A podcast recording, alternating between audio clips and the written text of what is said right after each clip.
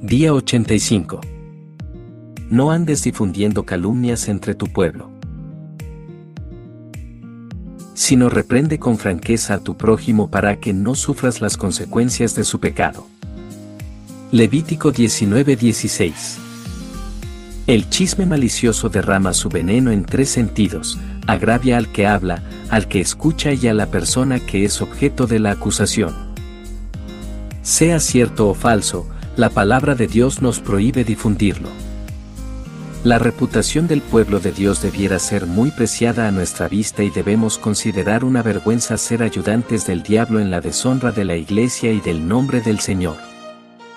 Algunas lenguas necesitan un freno y no una espuela, porque gran cantidad de personas se enorgullecen de tirar abajo a sus hermanos como si eso los elevara a ellos. Sem y los hijos de Noé, sabiamente tomaron un manto y cubrieron la desnudez de su padre, Génesis 9:23, pero Cam hizo un comentario sobre la desnudez de su padre y se ganó una terrible maldición. Quizás nosotros también debamos enfrentar un día negro, uno en el que apreciaríamos que nuestra familia en Cristo guardara silencio.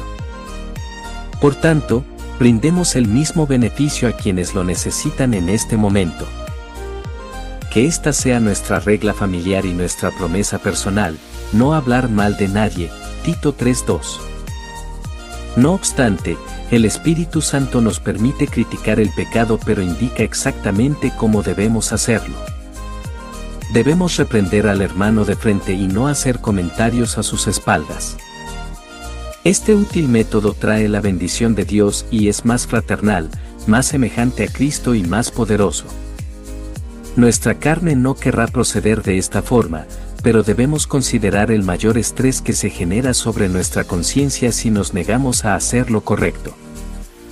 Al ignorar el problema, permitimos que nuestro amigo continúe en el pecado y entonces nos convertimos en participantes del mismo. Las advertencias oportunas, sabias y afectuosas por parte de pastores y amigos fieles han salvado a muchas personas de la vergonzosa pecaminosidad. El mismo Señor Jesucristo nos ha dejado un excelente ejemplo, lleno de gracia, para saber cómo tratar con amigos que caen en el error. Podemos ver su advertencia a Pedro en cuanto a su jactanciosa declaración de apoyo, que fue precedida de oración y dicha con amabilidad. En la última cena los discípulos de Jesús comenzaron a preguntarse, ¿quién de ellos lo traicionaría? Tuvieron además un altercado sobre cuál de ellos sería el más importante, Lucas 22, 23 al 24. Hasta Pedro manifestó con orgullo, Señor estoy dispuesto a ir contigo tanto a la cárcel como a la muerte. Esta clase de discurso jactancioso y cargado de orgullo era algo que Jesús no toleraría en sus seguidores.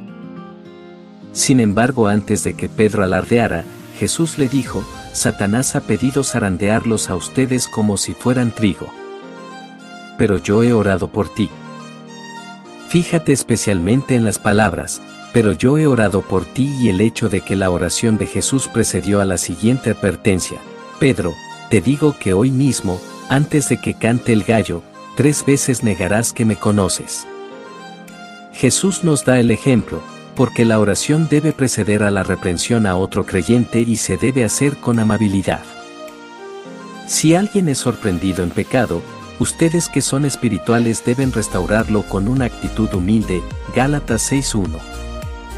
Finalmente Pedro aprendió la importancia de controlar su lengua, dado que más tarde escribió, no devuelvan mal por mal ni insulto por insulto, más bien, bendigan, porque para esto fueron llamados, para heredar una bendición.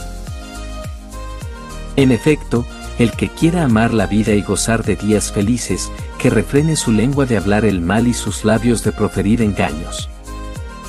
Primera de Pedro 3, 9 al 10.